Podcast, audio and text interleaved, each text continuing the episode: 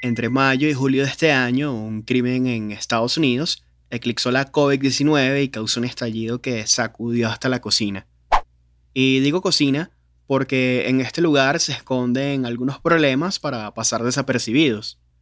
Yo soy Carlos Pimentel, sígueme como arroba Carlitos Telling, y esto es un episodio de Margarita la Soberana en el que la pizza es una excusa para hablar de un tema que considero importante, racismo. I can't breathe. Thank you. I can't breathe. Ah, stop moving.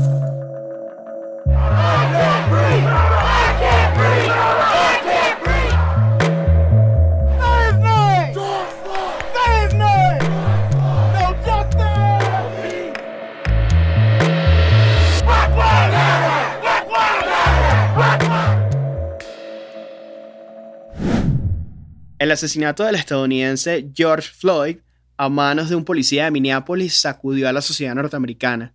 Nuevamente, el racismo y la brutalidad policial hacia la población negra causó grandes protestas en Estados Unidos y manifestaciones de apoyo al movimiento Black Lives Matter en varios países. Como de costumbre, las figuras públicas rechazaron enérgicamente el asesinato de Floyd y la etiqueta Black Lives Matter se volvió tendencia en las redes sociales. Entre los tweets que alcancé a leer, uno en particular me llamó la atención. Era un cortometraje del cineasta Spike Lee titulado Three Brothers, donde se pueden ver imágenes de su película Do the Right Thing y los brutales arrestos de George Floyd y Eric Garner, otro estadounidense negro que murió a manos de la policía en julio de 2014. Do the Right Thing, en español Haz lo correcto, es el debut de Lee como director, se estrenó hace 31 años y es una película de culto que, entre otras cosas, muestra el conflicto étnico entre negros, blancos y latinos en un barrio pobre de Brooklyn, Nueva York. Seguro te estás preguntando qué tiene que ver todo esto con la pizza. Bueno, Sigue escuchándome. Dago Wab, Guinea, garlic bread, pizza sling, spaghetti bending, Victimo, Perry Como, Luciano Pavarotti, solo meal, non-singer motherfucker. La escena más importante de Do the Right Thing se grabó en la pizzería de Sal, un italoamericano interpretado por el actor Danny Aiello, que tiene 25 años vendiéndoles pizza a los habitantes del barrio Beck-Stuy. Él no es el personaje principal, pero es clave en la historia. Alerta de spoiler. Como sé que no es fácil de conseguir, les contaré más o menos de qué va la película. Lights, camera, action. El sábado hace calor y al negocio de sal entra Bugging Out, un buscapleitos que inicia un boicot contra la pizzería porque no hay fotos de hermanos, refiriéndose a personajes como Martin Luther King, Malcolm X o Muhammad Ali en el muro de la fama del lugar. De mala gana, Sal le responde a Out que el muro es solo para italoamericanos famosos como Frank Sinatra, Al Pacino o Robert De Niro. Mookie, Mookie, want to get your friend out of here? Oh, you gonna kick me out now? Are you, you gonna kick me out, huh? I'm not kicking you out. You're kicking yourself out. What? Look, what's the brothers up on the wall? You know, Malcolm X, Nelson Mandela, you know, you know Michael Jordan, tomorrow. Come on, get him out, all right? I'm trying to get him out. Pero lo que empezó como un cruce de palabras e insultos racistas, horas más tarde terminó en tragedia. En la noche, Boginau vuelve a la pizzería acompañado y envalentonado. Adentro se caldearon los ánimos.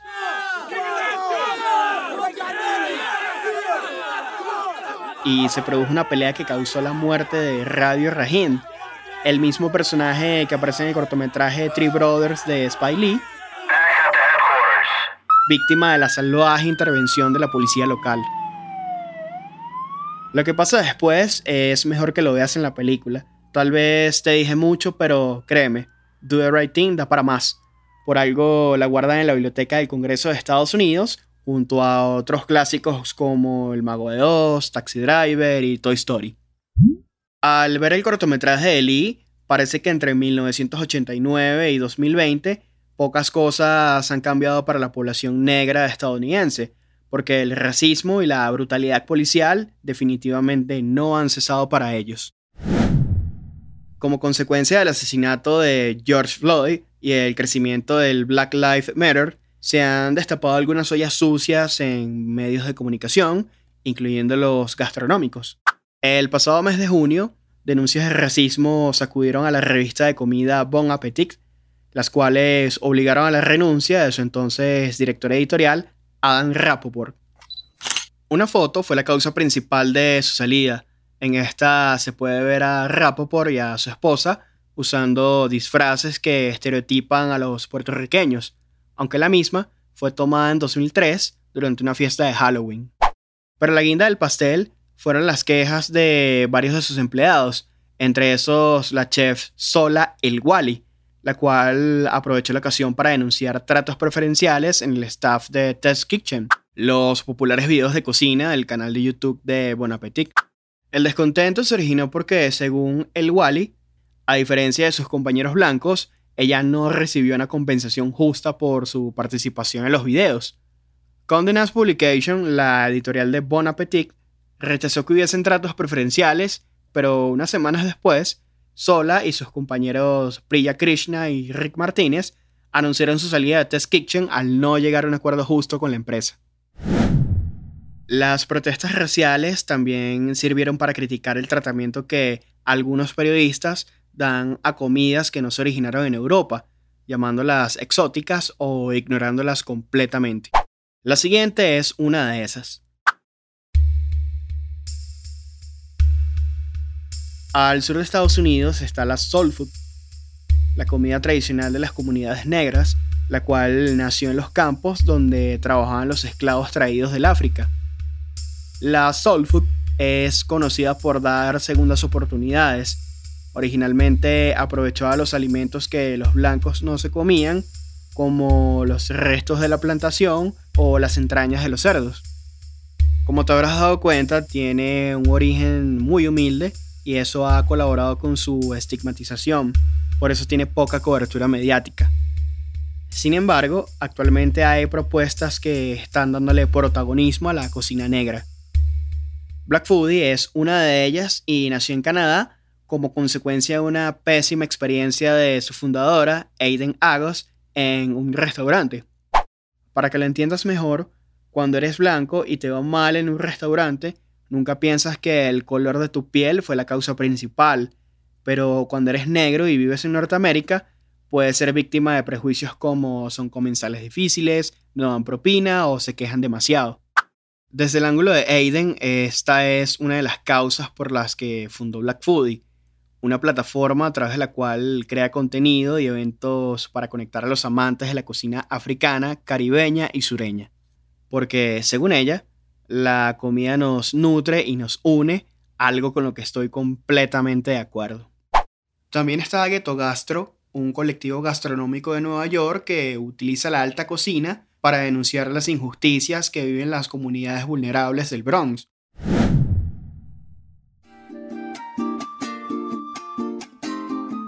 El alimento dice mucho sobre nuestra historia, nuestra gente y nuestra identidad.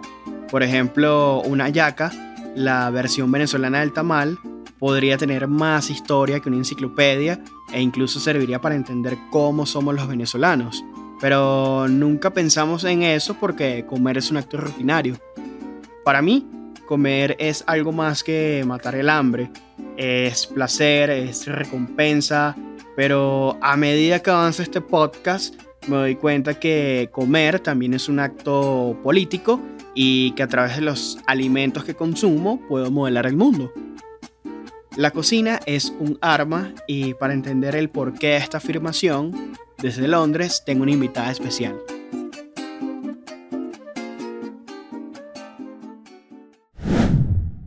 Hola, mi nombre es Alejandra Salamanca, eh, soy antropóloga de la, de la alimentación y actualmente me encuentro realizando una maestría en la Universidad de SOAS en Londres en antropología de la alimentación. Alejandra, bienvenida a Margarita la Soberana. ¿Cómo estás? Bien, bien, ¿y tú? Todo muy bien por acá. Tengo varias preguntas y la primera tiene que ver con un mensaje del colectivo gastronómico Ghetto Gastro que dice Food is a weapon. ¿Por qué la cocina es un arma? Pues yo creo que hay que situar, por ejemplo, a Keto Gastro en el contexto de Estados Unidos, un lugar determinante para la consolidación del capitalismo y de cierta forma del discurso intervencionista que se ha nutrido de la explotación de los recursos medioambientales de casi todo el planeta y pues también además que otros países europeos pues tienen una carga colonialista muy fuerte. Eso pues también está conectado con que la concentración de su capital se establece no solamente de la explotación de los territorios, sino también de las comunidades indígenas y africanas con la esclavitud. Esta perspectiva capitalista implica también que la aceptación de ciertos valores y discursos que normalmente nos llevan a participar también como en esas formas en las que las personas, las personas negras llegaron en barcos hacinadas y maltratadas para ser esclavos en América. Y, también en sus mismos territorios, operando como colonias más directamente conectado como con, el casos, con casos como Bélgica, Francia e Inglaterra. Entonces, pues eh, desde ahí lo que ellos dicen es como, bueno, ahí empieza una producción en masa en el que se empieza a catalogar el cuerpo negro y el cuerpo negro con unas funciones que sirve para cosas y para otras no. Y luego esa, esa visión se extrapola a la naturaleza y a la comida. Entonces, para ellos, el cuerpo, que es en este caso también el alimento, es una forma de generar ganancia. Es como el Estado los ha visto normalmente.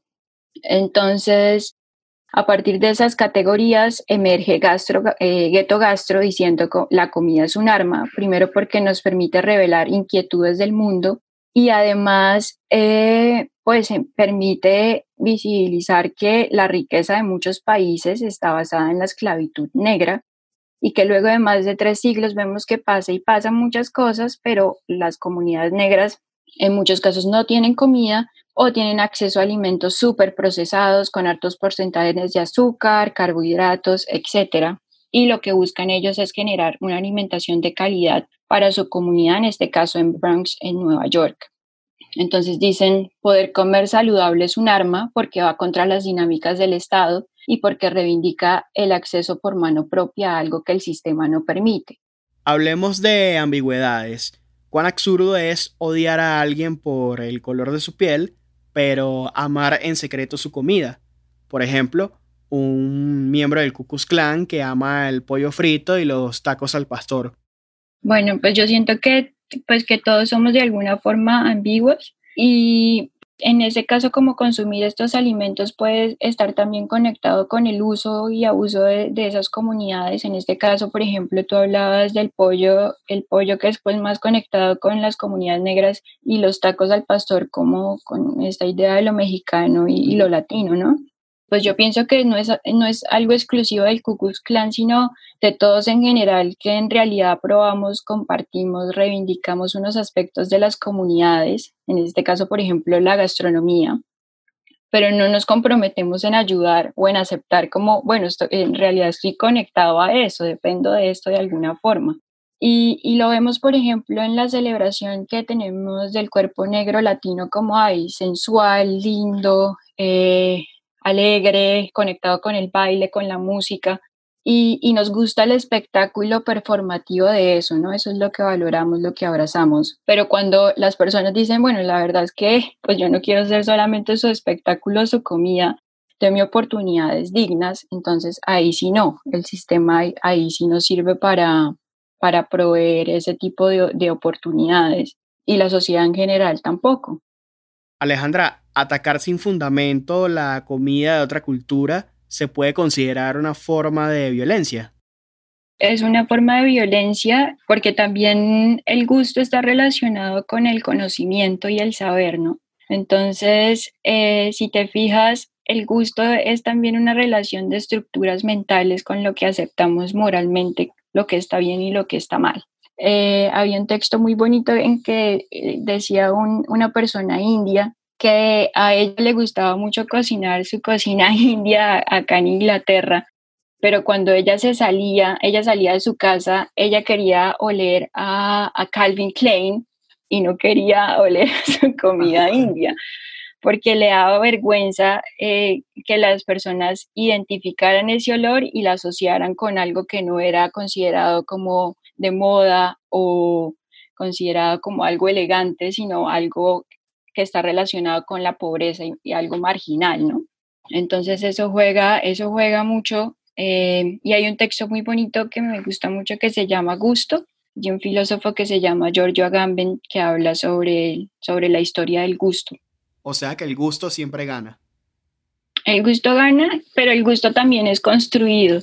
Entonces, como que, por ejemplo, como el gusto por algunos sabores como cartilaginosos y ese tipo de cosas, pues si uno los come desde niño, pues le gusta, lo aprende, lo aprende a disfrutar pero si no, pues es un proceso de, reconocer y de aprender cómo disfrutarlo. Entonces, ¿qué papel juegan los restaurantes y los supermercados en ciudades como Londres? Es muy importante.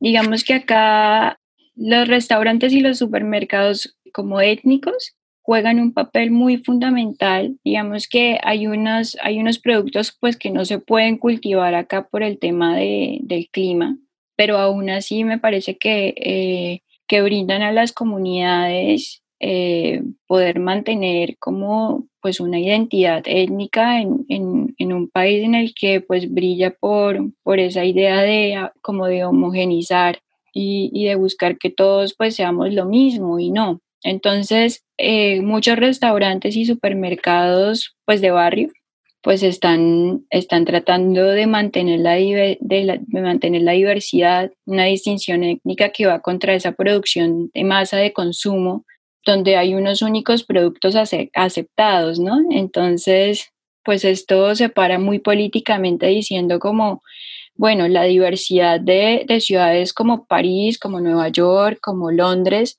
no está en, en su comercio de cadenas, sino en la diversidad de las comunidades que han, que han hecho lo que esas ciudades sean hoy en día.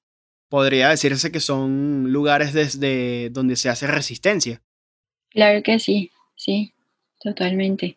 Y pues muchas mujeres, por ejemplo, Asma Khan, que es una cocinera muy importante india acá ahorita en Londres, eh, pues ella, ella, habla mucho de, desde su cocina de lo que es la discriminación, de lo que es ser inmigrante y de lo, de lo importante que es mostrarle al mundo que, bueno, eh, las comunidades indias pues fueron colonia por mucho tiempo y, y pues se vincularon a la cultura inglesa eh, desde una lógica muy particular también y ahora pues hay mucha, muchos indios en, en, en Inglaterra eh, y pues no son completamente aceptados y ella pues hace una postura muy política diciendo como, bueno, ustedes sustrajeron un montón de cosas de India eh, y nosotros acá en Inglaterra queremos, queremos seguir reivindicando nuestra cultura y nuestros valores. Déjennos, déjennos vivir con nuestras costumbres acá.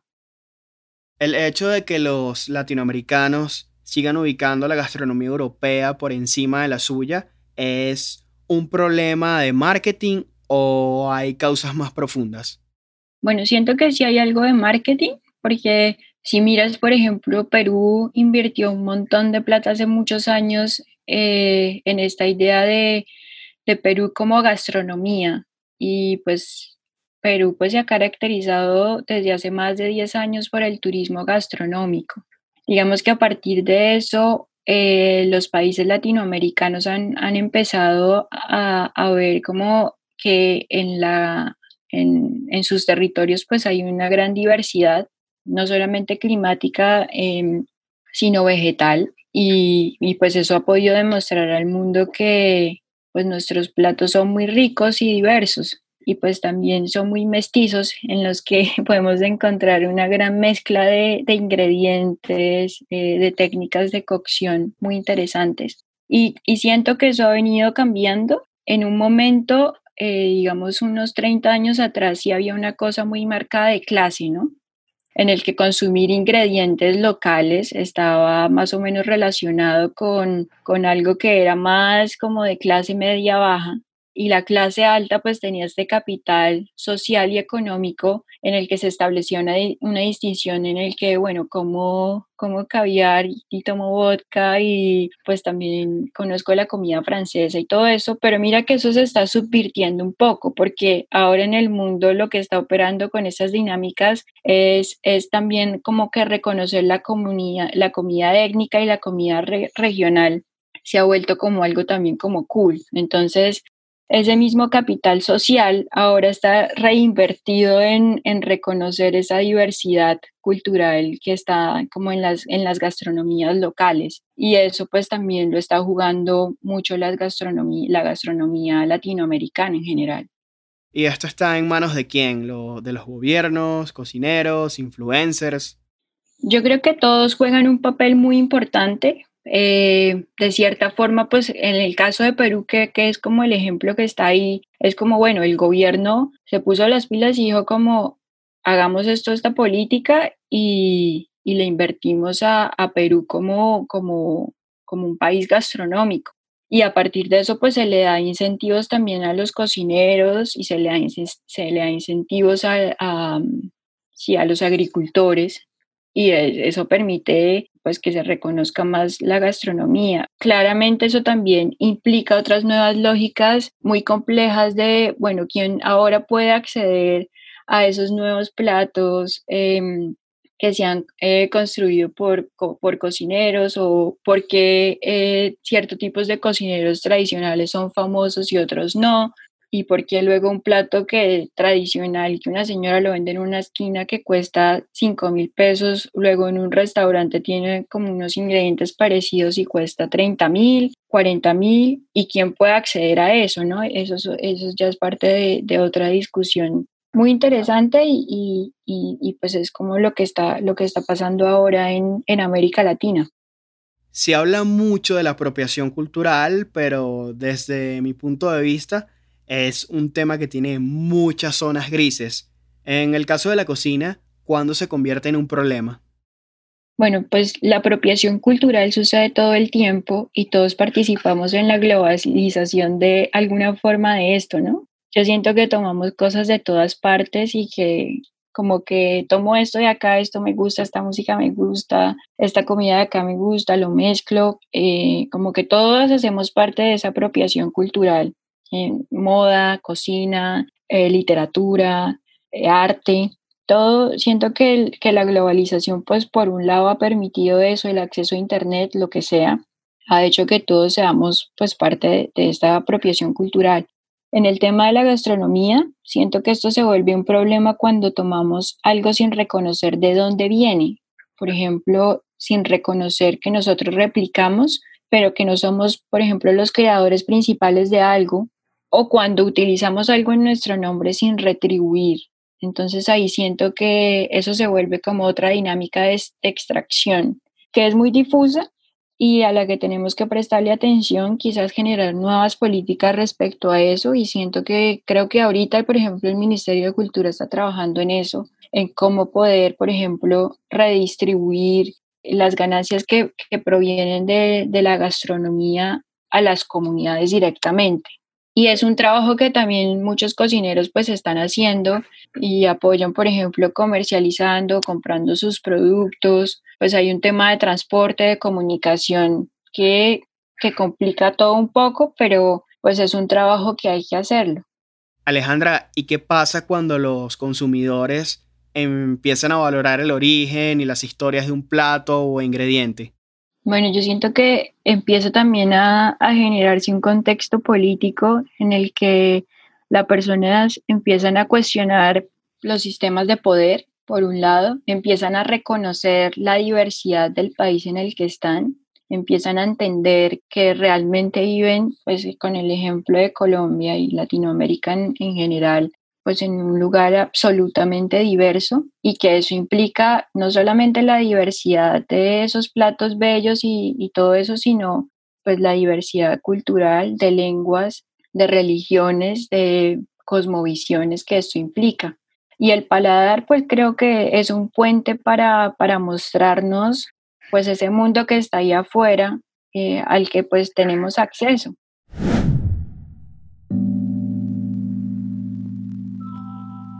Muchas veces el miedo a perder algo hace que algunas personas practiquen o justifiquen el racismo y la xenofobia, especialmente en un momento en el que todo se mezcla tan fácil y rápido. Algunas ideas y comportamientos absurdos van a mantenerse a través del tiempo, pero justo ahí la gastronomía tiene un papel protagónico porque al igual que el arte, la comida es otra forma de penetrar y resistir. Yo creo que cuando como platos de otra cultura, empiezo a acercarme a ella y esa aproximación termina generándome una curiosidad y una empatía por las personas que le representan. Por eso opino que el mensaje que vi hace unas semanas en una camiseta es totalmente cierto. La comida es un arma. Gracias por llegar al final de este episodio. No olvides que en Facebook, Instagram y Twitter me puedes contar qué te pareció. Sígueme como arroba Carlitos Telling. Yo soy Carlos Pimentel y esto es Margarita la Soberana, un podcast de gastronomía.